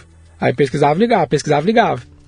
E aí, por exemplo, puta, aprendi sobre o cara tem que ter uma conexão, né? Não posso ligar pra uma pessoa que não faz ideia quem eu Sim. sou. Aí eu vi uma empresa que patrocinou um evento na faculdade. Aí liguei pra empresa e falei, ó, vi que vocês patrocinaram evento na faculdade, eu tô aqui na faculdade, então, puta, queria mostrar uma palavra pra vocês. E Quer aí. dizer, é, você não foi necessariamente buscar uma conexão que fosse alguém indicando você para a empresa. Não, não. Você pegava alguma coisa que aconteceu e- no universo da volume. empresa. Eu liguei o lance da exposição, da serendipidade, eu liguei, Sim. sei lá, pra 70 negócios. Sim. Até que o maluco falou, cara, bora. Ah, o cara de Santa Catarina, eu nunca vi o cara na vida, não tinha WhatsApp, não tinha Skype. Ele que me apresentou o WhatsApp e falou, cara, tu não tem WhatsApp pra gente falar? Eu falei, puta, vou dar um jeito aqui. Eu falava o que que era e comprei um celular pra atender o cara. Sim. Mas o ponto é, 30 dias tentando vender, aí chega minha irmã e minha mãe e fala assim, ah, putz, mano, desiste, vai montar uma agência, vai trabalhar numa agência que daqui uns 10 anos tu pega experiência e começa a empreender. Aí eu falei, puta, daqui 10 anos eu não vou ter espaço, esse mercado tá começando agora, eu tenho que me ferrar hoje, porque daqui 10 anos eu domino esse mercado, se eu me ferrar hoje. Aí no outro dia esse cara assinou esse contrato, 2 pau 800 por mês. E ele depositou na conta da minha mãe, porque eu não tinha conta em banco. Aí eu abri a empresa 4 de outubro de 2012. E a tua empresa era, era, era a cozinha da sua mãe, é isso? Cozinha da minha mãe. Hum. E qual que foi o, o, qual que é o aprendizado que eu tive ali?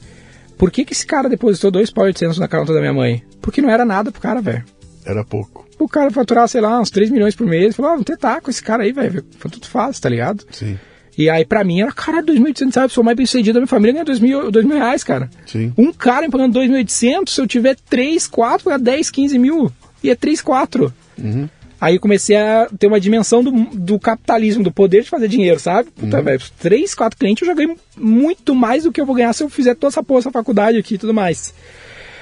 E aí comecei a atender esse cara. Deixa eu só te dar um- mais um insight aí. Eu tenho, um- eu tenho um projeto de. Já existe, né? O Café Brasil Prêmio, que é assinatura recorrente, né? E na discussão com os caras de vamos botar preço, botar preço, botar preço. Depois eu aprendi muito a discussão.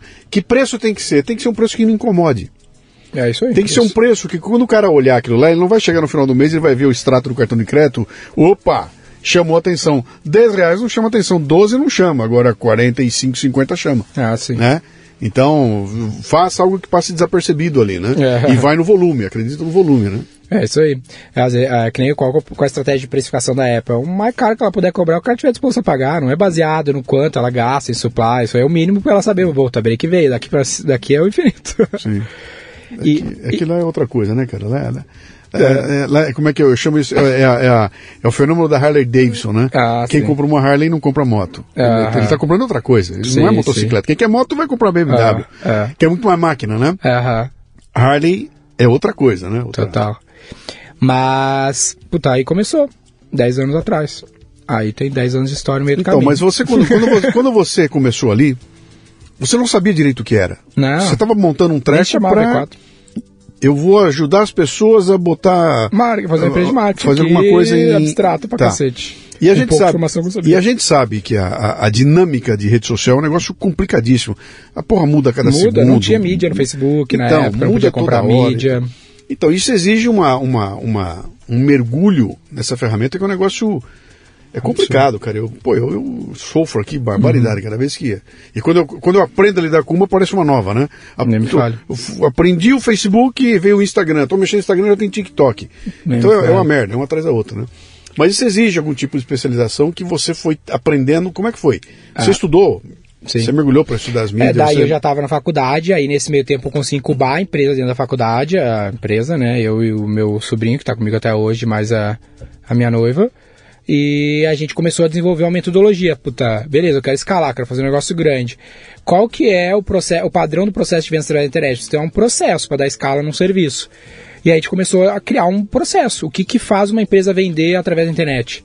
Ah, que não seja tão dependente de um veículo, né? Porque eu não fazia Facebook, né? Ads nem existia. Eu fazia marketing digital pro cara, eu queria trazer vendas através da internet pro cara de alguma forma. Eu usando, sab- usando qualquer canal. usando qualquer canal. canal. É. E aí a gente.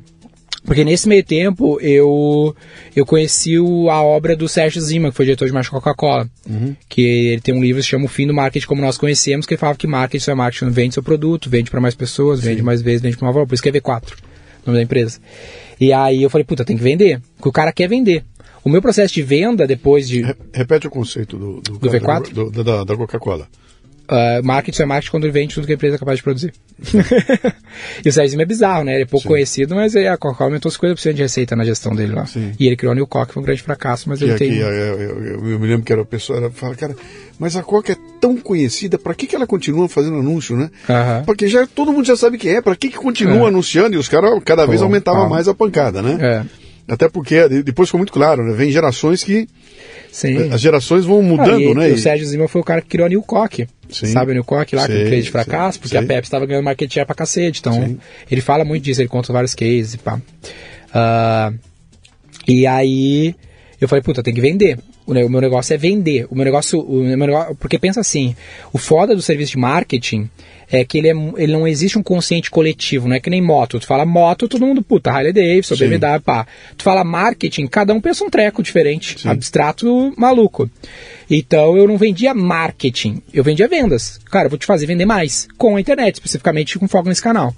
E aí o cara quer saber se eu tô usando Facebook, Google, tanto faz, cara. Eu quero saber se eu investi um, volto três. Ah, né? Todo sentido do negócio. Então eu queria saber o processo e não era sócio do Facebook. E aí a gente passou quatro, cinco anos desenvolvendo e, e testando um, um, processo. Como é que faz o cara vender? E aí esse processo que fez a gente uh, franquear lá cinco anos atrás daí, que foi a aplicação desse método. É, delineia esse processo para mim de. Todo o processo de vendas, ele, esse, aí a gente é um, é um, processo praxeológico que eu falo assim, é uma constatação, é, ele é irrefutável. Toda venda, todo processo, todo business, ele vai passar por esses quatro pilares no fim das contas, que é tráfego, engajamento, conversão e retenção. Então é tipo assim, se eu fizer um pitch para ti, Luciano, eu tenho um ponto no Iguatemi, grátis, Iguatemi me deu aqui, gosta de mim. Vamos montar um treco lá, uma loja, um, vender uma coisa?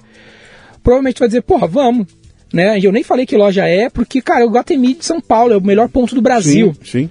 O que, que o Guatemi me vende? Tráfego. Sim. É a mesma coisa que o Google, mesma coisa que o Facebook. É o primeiro ponto do processo de vendas. que você botar ali. Se a gente sentar ali, cara, com a banquinha, vender camiseta do Café Brasil, vai vender. Sim. Se a gente botar uma fruteira, vai vender. Beleza. Tráfego. Qual é o segundo pilar? Engajamento. Se for uma banquinha de fruta, vai vender uma X. Se for coisa do Café Brasil, vai vender 2X. Se for uma franquia da Arezo, provavelmente vai vender 100 vezes X. Então, esse é o por que, é isso? Puta, visual merchandising, marca, todo o processo que faz para a pessoa que passa, engaja e tudo mais. Só que se a gente, beleza, segundo pilar. E se a gente deu certo e eu consigo o mesmo deal no Iguatemi de Porto Alegre? Aí a gente chega lá e monta a mesma Arezo, a Arezo até mais conhecida lá, esse é Campo Bom, mesmo ponto, Iguatemi, só que não tá vendendo igual. E a gente vai lá observar e a gente descobre, né? Tu já sabe, uma das pessoas de São Paulo que eu falo isso soa melhor. Que é, pô, de, existe no Rio Grande do Sul Banco do Estado do Rio Grande do Sul, que Sim. tem Banrisul, que tem um meio de pagamento chamado Banri Compras. Que para passar precisa dar uma maquininha específica que é a Vero. E o cara que não é do Rio Grande do Sul não sabe, não botou, e, não vende. Conversão, terceiro pilar. E o último é retenção. Que eu sempre dou um exemplo que eu uma vez fui comprar na Renner um perfume, eu cheguei lá e falei, ah, quero comprar um perfume em dinheiro. E a menina perguntou, ah, tem cartão Renner? Eu falei, não, tenho dinheiro. Falou, não, faz um cartão Renner que é 60 dias para pagar, parcela em 300 vezes sem juros. Por quê? Porque cartão Renner é estratégia de retenção. Até o Galó fala isso no livro dele, que é o que traz rentabilidade. Então, no fim das contas, o que eu quero? Tráfego, engajamento, conversão e retenção. Se eu não estou vendendo o que eu gostaria de vender, é porque eu não estou com uma boa estratégia em algum desses pilares. Eu falo que é um jogo com quatro cantos. Não tem uhum. onde mais. O jogo é esse, quatro cantos. Qual estratégia tu vai fazer? Ah, eu vou fazer Facebook, Google, TikTok, YouTube, podcast. Vou usar o podcast engaja mais do que mídia paga, uhum. ou vou para SEO, mas SEO engaja menos, ou vou criar uma landing page XY. Qual vai ser o meio de pagamento? Vai ser time de inside sales, vou levar o cara para PDV. Aí essa é a estratégia que tu monta no meio do jogo. E aí a gente foi criando planos de jogo. Tá, como é que você chegou nisso tudo aí? Tem, tem, tem autoria nessa que você está me contando? Ah. Ou você pegou você pegou um livro no, não, Estados Unidos, isso, você pegou no isso, Showcase, ou você desenvolveu não, essa? eu desenvolvi, está no meu ah, livro. Então, foi, foi, inclusive, botei no meu livro. Não tem uma fonte desse, dessa, dessa... Con... Tipo assim, tem gente que fala do funil de venda, mas cada um define de uma maneira, né? Sim. E eu nem acredito no funil de venda. Acredito que o mundo ele, é, ele não é linear mais. Não é assim, eu compro anúncio no Google e vai dar venda. Sim. Hoje o cara vai me ouvir aqui no Café Brasil, no Leadercast, do, do Café Brasil e tudo mais. E o cara vai, puta, vou seguir o Denner no Instagram. Aí vou, puta, vou ler o livro do Denner. Amanhã ele vai lá no Google e compra. Aí o Google fala, ó, vendeu por minha culpa. Mas foi por causa do meu conteúdo no Instagram, é, mas, mas cara, livro. Cara, essa é a briga. Eu quebrei que o pau com os caras da agência. o cara da agência veio com essa história toda, não, ROI, chegou, botou um número na minha frente, olha aqui, ó, investiu 3 mil, vendeu uhum. 15 mil, então é 5 vezes. Eu falei, cara, vem cá, bicho, quem garante uhum. que essa venda não veio do meu podcast, cara. Uhum. É, é, você investiu um dinheiro de mídia paga num puta monte de lugar. Só que é o seguinte, eu tenho uma turma no Telegram, eu tenho meu podcast, eu tenho e-mail, eu tenho uma porrada de coisa que eu já faço. Total. Quem garantiu que não fui eu que vendi? Uhum. E foi, uh, entendeu? Então as coisas, não, mas é que tem, você põe o pixel. Uhum. Você põe o Pixel e o é. Pixel disse que você vendeu. Eu falei, cara, mas era o meu cara, bicho. Era Esse cara me ouviu no podcast, abriu o Facebook, tava lá, ele comprou. É. Entendeu? Então tem todo um, um composto aí que não dá que pra é, que é, que é o no linear market, que é, que, que, que é o conceito, né? Que, que eu, é... eu, eu, tra, eu, trato como o, é, o conceito do hyperlink. Uhum. O hyperlink ele não vai para frente, ele uhum. vai para frente, para cima, para baixo, é. de um lado para o outro. A internet botou Isso. essa loucura, né? Exato. Óbvio, é assim. a gente tenta organizar o máximo que dá e separar os elementos, mas a, a ciência da ação humana é complexa assim. Ela Sim. não é uma, é um, não é uma ciência natural, né? Então, a ciência do comportamento ela tem essa complexidade, mas isso não é claro. Então, o meu desafio é deixar isso mais claro, criar uma consciência coletiva sobre o que é marketing, Uhum. que, é que é um outro ponto do nosso do, do meu objetivo e tudo mais de como, como empreendedor, como negócio. Sim. Ah, então foi isso. A gente desenvolveu essa metodologia. você estudou economia comportamental? Estudei. Você foi pra cima? Foi fazer algum curso? Não, respeito? não, tudo lendo, Só lendo. mesmo. Não. E a parte disso está no próprio meu livro lá, então. Uhum. ah, enfim. Mas então, aí você bota a V4, ela começa a funcionar, começa a crescer, É. começa a crescer. E aí Começa você tem uma ideia bem de... devagarzinho, né? Então, mas você tem uma ideia de transformar esse processo no teu produto? Ah, que é o momento em sim. que você, você citou aí de franchise, alguma Sim. coisa assim. O que, que foi? O que, que, Então, que, que apareceu? o que, que eu fazia? Eu vendia o serviço, uma assessoria, para implementar esse processo, muito diferente de como as agências se posi- se Não, pera um posicionavam. pouquinho, pera um pouquinho. Você, você tinha clientes que compravam de você o serviço isso. de pra, pra- você É. fazia para eles o trabalho da mídia Isso. social. Eu falava assim, ó, Luciano, eu vou fazer o teu, vou te assessorar no processo de vendas através da internet. Aí eu começava lá a fazer tráfego, daí eu via, puta, tráfego não basta. Tá. Tem que fazer, aí eu fui descobrindo essas paradas que eu acabei de explicar, Sim. fazendo, Sim. vendendo e fazendo, vendendo e fazendo. Então, eu estou comprando de você o serviço de você me expor na internet para que eu tenha vendas. De te assessorar no processo de vendas através da internet. Isso. Aí esse, esse processo que você faz de assessoria se transformou num produto. Isso. olhou e falou, pô, se eu ensinar, eu posso vender. Ele já era um produto, né? Que era a assessoria em si. É, assessoria, mas aí o... o, o A franquia e as outras coisas. Use a- a- a- você, você criou uma série de ferramentas, um processo Uhum. que fazia funcionar o teu negócio, e aí você foi vender esse processo para outras pessoas. E isso mais. Com, com uma franquia. Isso, só que o, o motivo não foi esse, o motivo foi o seguinte: ah, eu come, um- uma crítica que eu tenho às agências, ah, às empresas de publicidade, é que se tu perguntar aqui pra galera que tá nos ouvindo, cara, fala uma agência de publicidade aí, a galera não sabe. Porque elas são Oi. hipócritas pra caralho. Elas falam assim, ó, faz isso com o teu dinheiro, mas com o dela não faz. Sim. Porque elas não investem em mídia, elas não hoje, investem em publicidade. é, é, hoje não mais, né? Hoje não mais. Eu sou da época em que você pediu, eu falava quatro para você. É. Agora, não é porque elas estavam fazendo propaganda, elas estavam. é, é. não, é porque elas estavam. É, é, é, vinha atrás, sabe? Apareceu um É, anúncio parecia. maravilhoso da Volkswagen, e na sequência fui eu que fiz. Ah, Fui eu tinha. que fiz, fui eu que fiz. Ah. Ó, o meu, ru- ó, o- vou, vou trazer no meu Rios. Ah. Vou te mostrar no meu Rios. É. Então, todo lugar os caras apareciam. Então, é, era, era pop, cara. O Washington Oliveira era um cara pop. É, o cara tá na galera nem televisão. sabe é ninguém, nos mais, e ninguém sabe quem são mais esses. Cara, quando a Artplan veio comprar a parada V4, eu não sabia quem era a Artplan. Eu tinha 9 anos de mercado. Sim. Não sabia nada da É, história. isso mudou completamente, cara. Mudou. E a- leões de Cannes, aquela coisa Isso. toda. Puta, tinha um, tinha um Isso, universo. Mas isso o Sérgio Zima criticava no livro dele dos anos 70. Uhum. Ele falava que o fim do marketing como nós conhecemos. Ele falou as agências vão morrer. Sim. As agências são uma merda e pá, porque elas são conflito de interesse, elas estão ali pra ganhar prêmio, não pra fazer o cliente vender, marketing só marketing quando vende. Sim. E aí a gente veio com essa pegada, né? De vamos fazer isso, né? A V4 é um banco de investimento, o cara coloca dinheiro, quer sair, outro aí do outro lado. Uhum. E o criativo, as paradas no meio, ele não tá nem aí. Mas você estava falando da crítica eu te interrompi. Você falou então que a crítica Porque é a crítica que... vai me levar a fazer uma franquia, que é o quê? Eu comecei a fazer meu próprio marketing. Ou fazer minha própria marca. Hoje a gente é nosso- um dos nossos maiores clientes. Hoje a gente investe, para te ter uma noção, 15 milhões em mídia na marca da V4. Na V4. O meu time Legal. de marketing tem 40 pessoas. Eu sou o meu maior cliente, eu 60 vendedores. Não era assim na época que eu franqueei, né? Mas eu já estava fazendo, já tinha meu canal no YouTube e tudo mais da marca da V4 para atrair clientes. Então tudo aquilo que eu falava para os caras fazer, eu fazia com o meu dinheiro. Sim. Então é muito diferente, né? Quem é que a agência que chega aqui para te vender um serviço e vai falar, não, eu tô colocando o meu bolso um milhão de reais no mês na minha marca. O cara não coloca, o cara não coloca 100 reais. então é fácil pedir pra te botar com o teu, né? Foda. E eu fazia e dava certo. Então gerava mais demanda de clientes do que eu era capaz de atender. Aí eu, puta, como é que eu escalo? Porque eu não conseguia contratar e treinar, tava bootstrap, né? Sempre estive. E ao mesmo tempo, como eu fazia meu próprio marketing, começava a aparecer profissionais de comunicação para aprender comigo. E eu, porra, tem uns caras aqui que querem aprender comigo, eu não tenho nada para vender pros caras, e me falta mão de obra, eu tenho mais cliente. Aí comecei a conectar os pontos e falei, cara, se aí comecei a pesquisar também modelos de escala de serviço no mundo, sobre as Big Four, Accenture da vida, como é que os caras fizeram. Falei, cara, se eu vender para esse cara uma, um modelo associativo a V4, uma franquia, no qual eu garanto o cliente por ele, porque eu tenho a máquina de vendas, e eu tenho mais cliente do que eu sou capaz de atender, vai ser uma puta oferta, e eu tenho o cara para me ajudar a entregar para esses clientes, eu ganho um royalty no negócio, parece um big deal. E aí eu fiz um teste, ofereci, cinco caras compraram, ah, entregaram um serviço melhor do que eu para os clientes. Aí eu tenho meus hum, outras crenças por que isso acontece. Eu achei fantástico, fantástico porque eu sou um cara que gosto do empreendedor. Então eu falei, cara, a franquia é um jeito de eu criar uma empresa composta de empreendedores. Cada, cada franqueado é um empreendedor. Claro.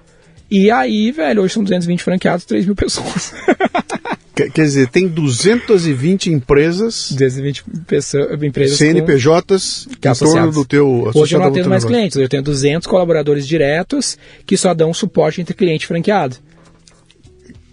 Eu virei um marketplace, Sim. um ecossistema ali que faz essa conexão. Você não, tem, você não tem mais cliente, então Direto não. é, você é o cliente da... da, da, da- Eu, Que eu legal. tenho, eu sou um dos meus maiores clientes, porque Sim. eu contrato as minhas, as minhas franquias para me atender como marca. Então eu pago por mês 100 mil reais e cento e poucos mil reais de FII. se, eu, se eu quiser abrir uma franquia da V4, é o mesmo sistema de uma franquia É, tradicional que tem por aí. mais ou menos. Vou me candidatar, você vai dar uma olhada no meu É, currículo, COF, vai, vai mesma, botar um... lei, mesma lei, né? Porque Sim. o que acontece? A, a franquia foi um modelo legal, viável no Brasil para fazer isso. Fora do Brasil existem outros modelos legais. Sim. Então seguiu a lei das franquias, tem COF, papapá. Mas não é uma loja, né? Então é um pouco diferente o processo de operar esse negócio do que seria abrir uma Não, loja. e- sem contar que o investimento é, é ridículo perto do que, é bem menor. do que você investe numa franquia tradicional. cara. É, você tem que não meter tem um capex, dinheiro né? na frente e cruzar os dedos para dar Pra certo, dar certo né? aí, não tem garantia. O meu garanto cliente até hoje, né? Sim. Porque o meu franqueado não vende, meu franqueado só opera. Então, ano, mês passado eu fechei 550 contratos novos Sim. que são distribuídos nessa rede. Então, por exemplo, o meu maior franqueado hoje é de Sinop, no Mato Grosso. Eu nem sabia que existia a cidade quando ele virou franqueado. Ele atende a XP, o nosso maior contrato. Sim. Ele nunca acessaria a XP sem ser Se- por meu canal de venda. Com você. É. Então, virou um puta business pro cara. E aí ele me paga 20% da receita dele. Quantos, quantas pessoas você tem na- no- direto com você no teu 200. negócio? E nesse 3 ecossistema? mil. 3 mil. 3 mil? É. Cara, que loucura, bicho. Loucura demais, nem eu Que acredito. loucura. Você pode... O número de faturamento é público? Dá cento e... Hoje a gente faz 13 milhões por mês de receita corrente mensal de 13. serviço. 13 milhões por 13, mês. 13 milhões É, por mês. E mais uns 150 milhões por ano de mídia que os clientes investem, mas a gente não cobra nada sobre isso. Pô, pra aquele moleque que dormiu na rodoviária, É. tá bom isso aí. Interessante. e e o- isso é uma fraçãozinha desse mercado. É. Então, a minha expectativa é que a gente consiga. eh, Dar isso vai dar uns 150 milhões de receita recorrente anual. Uhum. Eu acho que dá para fazer em 3, 4 anos 4 bi, 5 bi de receita recorrente anual. Porque o mercado, pensa, eu tenho 3, 200 escritórios, tem 20 mil agências no Brasil. Ah, dessas, 10 mil faturam mais de um milhão por ano. Tudo aí, né, velho? Cada uma uma loucura à parte. Sim, A gente quer organizar essa bagunça, sim. Abrir capital e fazer isso fora do Brasil. Você tá mexendo com essa coisa de lançamento de curso online, essas coisas Lançamento é todas. o tipo de cliente que a gente não atende. Então, isso que eu, eu queria... Eu queria... Por que, que você não atende, cara? A gente atendeu, a gente atende alguns. Karnal foi o último lançamento que a gente fez foi o do Karnal, foi super bem. Ah, cara, porque o problema desse nosso serviço é que. Ah, vou te dar um exemplo assim, ó. NPS, tá ligado? Essa, essa métrica do NPS, Net Promoter Score, não conhece? NPS é um indicador de satisfação do cliente, que é um modelo que várias empresas no mundo usam. Ah, tipo assim, é tipo um CSAT, é tipo umas três estrelinhas do Google, só que é uma pergunta que é assim, ó, de 0 a 10, Luciano, quanto tu indicaria esse podcast para um amigo familiar? Sim. E aí tu vai dizer, puta, velho, 7. 7 é neutro, quer dizer que tu cagou. Se for de 1 a 6 ou de 1 a 7, é detrator, de 1 a 6, detrator, e de 8, 9, 10 é promotor. Aí tu subtrai um pelo outro, mais ou menos assim, a conta vai dar teu NPS. Ele vai de menos 100 a 100. E aí, beleza. Ah, por exemplo, o NPS da, do, do, do Nubank é 80, da Apple é 70, né? Eles se, se orgulham disso. Mas o NPS da SAP e da Salesforce, que são grandes referências de empresa, né? O maior CRM do mundo, o RP, é tipo menos 10. Por quê? Porque o processo de implementar uma pica dessa é Terrível, horrível. cara. Sim. Então, tu vai perguntar se o cara indica para um amigo ou familiar, que fala, nem fudendo, né? Foi traumático. E um serviço que nem o nosso, ele é muito traumático, porque não é linear. Seria muito mais fácil de falar, "Ô, Luciano, faço site. Quer fazer site? Faço site. Sim. Faço post. Sim. Só que não é o que tem valor. Você está me dando, você tá me falando de tática. Você está me falando do produto. É aquilo que eu falei. É, Isso. muito fácil falar pra você. Que você vai, eu sou escritor, eu vendo livro. É. Pô, perfeito. É. Me dá o livro, quero comprar teu livro. É. Eu sou um palestrante, eu vendo palestra, pô, me dá uma palestra. Aí eu tenho muito controle sobre Quando eu dou um passo atrás e venho e falo, o que, que eu vendo? Eu vendo para você um processo para melhorar a tua capacidade de julgamento e tomar decisão. Fudeu. Fudeu. Ninguém sabe o que está comprando tu, ali. Na verdade, tu também está trazendo muita responsabilidade para si, né? Sim. Então pensa assim, mas tem vários negócios que são assim. Ó, pensa um assessor da XP, ele não pode falar o que eu faço para ti, compra ação. Não, o cara não vai contratar o assessor da XP porque ele compra a ação que tu quer. Sim. Teoricamente, tu está ganhando uma assessoria, ele vai te ajudar a ter retorno sobre investimento. Sim. Só que se tu não tiver, ele vai querer te matar. Então tem essa complexidade. Então a gente tem isso pra caralho. Tipo assim, 20% dos meus clientes me odeiam. Porque no meio do caminho tem um trauma. Mas beleza, os outros 80% estão ou neutros ou me amando. Só que 20% te odiando dá trabalho demais. Então tenho que diminuir demais esse, essa porcentagem de clientes que me odeiam, que dão problema. Então a gente vai tentando identificar esses 200 caras que trabalham para mim, como é que eu aumento a, a, a taxa de satisfação e o processo ser um pouco mais pleno, né? Sem tanto essa oscilação. E aí, uma das coisas que a gente fez recentemente, a gente tem, não recentemente, mas a gente sempre teve uma blacklist, são tipos de negócio que a gente não atende. Sim. Sei lá, dropshipping, uh, lixo black, os caras que vendem pílula na internet, essas merda. Uh, e aí, recentemente, a gente colocou o lançamento também. Uhum. Uh, porque o, o, um dos pontos que problematiza o processo é a gestão. Se a empresa não tem capital, não tem vários esforços, não tem time grande, vai quanto mais isso for, mais uh, tipo assim empreendedor, mais artístico, mais oscila uhum. o resultado. Quanto mais oscila o resultado, mais no meu rabo o cara vai colocar. Então eu preciso encontrar negócios que o, o resultado oscile mesmo, que eu tenha mais, menos que eu tenha mais previsibilidade. E lançamento, ele é uh, um trabalho de artista, cara. É tipo assim, o cara doa o dinheiro. Eu brinco com os amigos meus, tem um bem claro, falo com o Negro, eu falo do efeito Xuxa. Sim. Que é tipo assim, ó, a Xuxa é foda porque ela tem uma fórmula ou, tipo assim, se eu te botar a Globo, tu vai ser a Xuxa? Não. Não, tem um efeito Xuxa ali, velho. Não sei. Sim. Alguém foi, a foi com a cara dela. O Negro é foda, faz um lançamento foda porque ele segue esse playbook ou porque por algum motivo Não. aleatório os caras foram com a cara dele. Bateu um vento. O Whindersson. Super aleatório. É arte, né? É o que nós falamos lá atrás, cara. A gente falou do negócio da sorte, do cruzamento, da é, hora H, exato. da hora certa. Tá certo, o cara tem o talento dele. Ele Isso. não tá lá por acaso. Isso. Não. Se não tivesse talento, era um zero Só esquerda. que o talento mas... é volátil. Sim. E quanto mais volátil for, menos replicável me fode. Sim. Então eu não posso pegar business de artista, porque é muito volátil. Eu preciso pegar business mais replicáveis, uhum. entendeu? Tipo, eu peguei um e-commerce, cara, eu sei como vender um e-commerce. Pega um varejo, eu sei como sair uma academia, eu sei como matricular aluno numa academia. Uhum. É a mesma coisa que matricular para Smart Fit para academia da esquina. Sim. Agora, uma escola vai matricular aluno, tem X mil alunos, tem um histórico de dados, venda todos os dias, tem uma previsibilidade, tem mais dados. Isso é a ciência da complexidade, né? Isso é bem louco, porque é, seria muito deep ficar entrando nisso, mas o, quanto mais dados eu tiver, mais previsível fica. Quanto menos dados tiver, menos previsível fica. Quando tu traz para um artista, para um lançamento, que tu, tu faz momentos de venda com janelas específicas. Os dados não explicam. É... Porque tem, tem coisa que você pode medir, tem coisa que você pode sentir uhum. e tem coisa que você pode ver. Uhum. Tem business, cara, que são calcados em cima do que você pode ver. Uhum. Você não consegue medir. Uhum. Como é que eu meço a. a eu, eu boto lá. A, isso, é, isso, é, interessante. Eu fiz um programa a respeito, cara, que eu falei.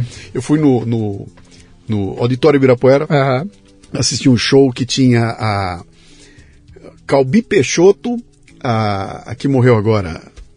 É, bom, não importa, estavam uhum. lá. Ícones, né? E o Calbi subiu no palco e começou a cantar Bastidores. Sim. Uma música maravilhosa e tudo. E conforme ele começou a cantar, eu comecei a chorar, cara. Eu fiquei sentado chorando, eu chorava, sozinho. cara, descia, eu chorava, chorava, chorava, chorava. Aí terminou aquele negócio, eu falei pra pensar, falei, cara, eu já vi 500 caras cantar Bastidores por que, que esse puto fez eu chorar que nem um desesperado aqui, uhum. né? E eu até vi gente que cantou com mais. até mais bonito do que ele, mas ele me fez chorar. Como é que eu explico isso? Uhum. do meu lado tinha um cara, com a minha idade, que não fez nada. O cara só assistiu e tá legal. Uhum. Mas eu chorei. Então, tem um monte de coisa, tem uma história, tem, tem uma porrada de coisa que constrói uma, uma, uma aura naquilo ali que não dá para replicar para lugar nenhum, cara. É. Você não bota esse número. Isso. Eu não consigo botar esse número. Não dá para medir, porque o Luciano, a conexão do Luciano com o Calbi é que uhum. provocou essa coisa. E eu pagaria um milhão uhum. para passar por aquela coisa outra vez, entendeu? Isso. Mas isso não dá para medir, cara. Isso dá é. para você sentir. Isso. Ou talvez observar, mas você não consegue medir. E principalmente quando tem essas relações muito pessoais, é tu vendo um outro cara cantar. Sim. uh, fica muito volátil o resultado daquilo ali, né? Se tu vai chorar ou não vai. Sim. Então a gente não faz sentido para nós trazer esse tipo de, de projeto porque ele vai oscilar muito na base e vai dar muito detrator porque uma parcela deles vai caminhar para o lado do, da, do problema e pode ser que estoure a minha mão. Por exemplo, como a gente é um cientista do marketing, eu preciso ter volume de dados. Então pensa num lançamento. O modelo clássico de lançamento, para quem não está ligado, são janelas de venda uh, específicas. Por exemplo, vou abrir o carrinho no dia X e vou fechar sete dias depois. Né? Tem que ter uma escassez. É, tipo assim, a origem do lançamento é cinema. Cinema é o maior lançamento que tem, né? Ou, ou o maior lançamento que tem é, é presidente, né? Campanha para presidente. O cara uhum. tem uma janela para conseguir os votos votos, senão ele vai se ferrar. Uh, e isso gera uma escassez, tem um efeito de venda muito bom. Só que pensa, qual dia eu vou abrir o carrinho? Segunda, terça, quarta, quinta, sexta, sábado, domingo. Você tem sete variáveis, tu vai precisar de sete ciclos para testar cada uma delas, pelo menos. E Sim. ainda são poucos dados para chegar numa conclusão. Sim. Então, no fim das contas, chuta. Tu vai falar assim, cara, a galera me disse aí que e, domingo é bom. E, e se você testar e der que segunda-feira foi bom, foi para aquele produto. E naquele dia, naquele tempo. Para aquele produto. Na semana que vem você vai fazer de novo com o segundo produto, é. já não é mais segunda. É, é vai ser. Ah, não, não é mais aquele público, o público mais velho. Já Isso. é na quinta. Então a gente gosta são... de coisa que eu posso ir, cara, ajustando a cada segundo. Então hoje, por exemplo, na V4, para mim fechar 550 vendas que a gente fechou mês passado, a gente gerou 10 mil leads. Desses 10 mil leads, 5 mil passaram num filtro inicial automático. Aí esses 5 mil caíram pro meu time falar. Aí meu time falou, fez, sei lá, mil reuniões. Dessas mil reuniões, 500 fecharam. Só que eu gerei lead todos os dias, todas as horas, e todo dia eu posso ir ajustar, ó, tá muito caro, tá muito barato. Uhum. Então a gente tenta ir para negócios que sejam com mais volume de dados. Cara, você virou o cientista que você queria ser quando era garoto. Né? É. Aí eu... cientista. E nesse meio tempo o Artplan, o grupo Dreamers, né? Sim. Comprou 10% da V4. E você virou sócio dos caras que, fazem o, que fazem Rock in Rio. E eu nunca fui no Rock in Rio. É? Foi a ah, primeira vez esse ano. Vai, vai, de, vai, vai de camarote, né? É. É, dá só uma palhinha do teu livro. Como Aí é a é? gente fez o Cientista do Marketing como um manual para treinar essa força de trabalho. Porque toda empresa que escala vira uma escola. Isso é um lance que eu fui, fui observando. Pô, preciso ter 3 mil caras lá que sabem fazer o trabalho. Como é que eu vou treinar esses caras? Eu criei um manual, literalmente, tinha 400 páginas, 4, e aí a editora gente me procurou para publicar um livro e eu, puta, tinha um livro. Aí uhum. eu falei, cara, tem esse livro aqui, tem 400 páginas a 4. Aí eles mudaram o livro pra caralho pra ele caber num livro comercial, sim, né? Sim. E aí lançaram, Cientista do Marketing Digital. Aí foi best-seller no lançamento ano passado e, e tá sempre entre os 10, 15 mais vendidos do Brasil. Você ficou satisfeito com o livro? Cara, fiquei uh, médio, pra ser sincero, porque eu preferia algo mais técnico. Uhum. Só que algo mais técnico não é comercial. Então eu gostava do livro de 400 páginas. Ele existe, né? Ele a gente usa internamente, mas não Sim. venderia e afastaria muitas pessoas. Sim. Então acho que ele no fim se tornou uma boa peça de, de entrada no, e para me ajudar a criar um nível de consciência sobre o que é marketing.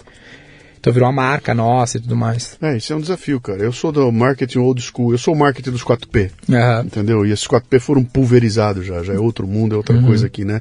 É, vamos fazer um fechamento aqui, cara. Volta para trás lá, me conta, me resume essa história toda que você contou aí.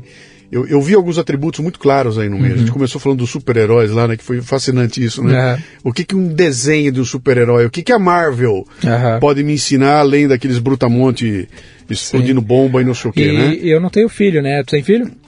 Tem, tem né? Tem, tem um filho eu, mais velho que você. É, eu, eu, acompanho muito gente que fala sobre criação de filhos, tem uns amigos meus que falam muito sobre isso, que é o Brasil Paralelo, já até entrevistou tá, o CEO deles sim, aqui. Sim, sim. E, e eu acho que tem muita influência, cara. Putz, é, tipo assim, Hoje em dia eu fico olhando, né? Eles, eles provocam muito isso no Brasil Paralelo. Puta, que conteúdo o cara tá Sim, tá assistindo. Exatamente. Pô, é, faz muita diferença, cara. Cara, esse negócio para mim é tão fundamental. Eu lancei agora um podcast chamado Café com Leite. Pois é, tu falou, achei sensacional. Focado nos filhos da turma que me escuta. É. Vamos lá, de 9 a 15 anos, vamos trabalhar ali. Olha, tem um cara que eu gosto muito sobre liderança, que é o Jacol William, que tem o livro Extreme Ownership, não já ouviu falar?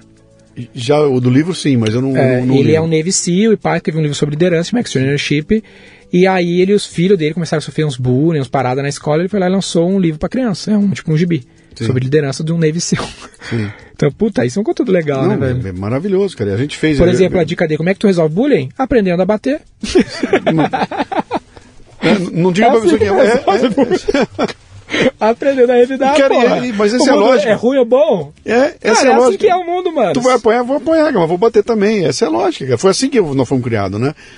Uh, eu, eu, eu, fiz a primeira temporada Eu fiz a temporada com seis e aí fiz mais dois. Fiz oito episódios, que foi o nosso MVP. A gente fez o MVP real. Botamos Legal. no ar e vê o que acontece.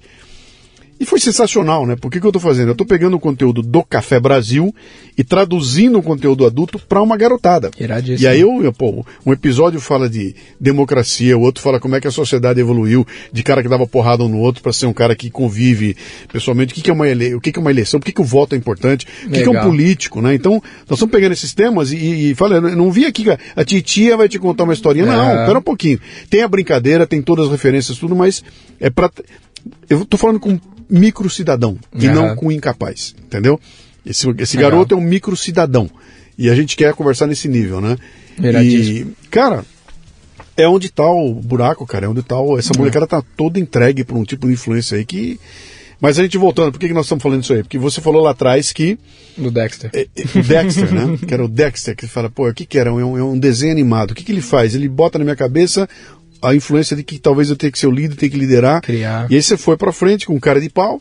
Você não tinha medo de errar? Uhum. Quebrou a cara e se vira e levanta outra vez. Quantas empresas você quebrou? Uma. Uma, só. Quebrou uma. É, tá bom. É. E caras quebraram muito mais aí, né? É, tive várias quebrações de cara no meio do caminho, mas eu mantive de pé. E tudo isso com 28 anos de idade. 28. Cara, quem quiser conhecer, quem quiser entrar em contato, quem quiser saber mais, quem quiser trabalhar, quem quiser se candidatar para ser. Ser sócio é o da ca- V4. Me dá o canal. Me dá, Cara, me dá é busca chega vocês. V4 Company ou Denner Lippert no Google. Se a gente fez o nosso trabalho direito, vai achar. Denner Lippert no Google vai chegar. Tá, vai e chegar. tem, tem um site da. Tem, V4 Company no Google vai achar também. V4 Company. É, Legal. se botar só V4, vai achar também. Se a gente fez o nosso trabalho direitinho. É uma boa Certo, prova. Deve ser, né? Cara, sensacional, bicho. Muito legal. Parabéns aí pelo Obrigado. trabalho. Com 28 anos. Imagina você com 56, cara. Você vai estar voando. Eu paro baixo. pra pensar. Isso é problema da minha geração, né, cara? Que é a ansiedade. Né? O cara, puta, velho, tô com 25 anos, não tô rico ainda, cara. Eu falo pro cara, mano, daqui o, do, daqui o dobro do que tu viveu, tu vai ter só 50, vai ter o dobro pra viver ainda. Sim. E tu tá. É, essa molecada perdeu a paciência, É. cara. Não tem mais paciência, não tem. É, eu preciso de tudo já, agora, imediatamente, rápido. É, tem que ser já, me dá agora e, e se eu não gostar, eu vou embora. É. Cara, precisa soltar raiz, cara. Tem que ter raiz em alguma coisa. A galera que conhece a V4 mais recente acha que eu estourei nos últimos dois anos da V4. Mas, pô, 10 anos crescendo consistentemente. Sim. E tá no comecinho. E aí, eu- na frase do que eu gosto do meu livro é o melhor remédio para ansiedade é o planejamento de longo prazo. Então, tô num projeto de 30, 40 anos da minha, da minha gestão da V4. Então, cara, não tô preocupado. Você é em de ficar rico. chinês, cara. Você é Cabeça cabeça de de chinês. chinês. Cabeça pensa, gestor, né? chi- chinês pensa em 500 anos, cara. É. Nós aqui queremos tudo amanhã de manhã, né? Total. Legal, cara. Bom demais. Privilégio. Parabéns, meu. Que legal. Bem-vindo. Muito bom papo, cara. Valeu. Boa. Foi muito bom. Muito bem, termina aqui mais um Leadercast. A transcrição deste programa você encontra no leadercast.com.br.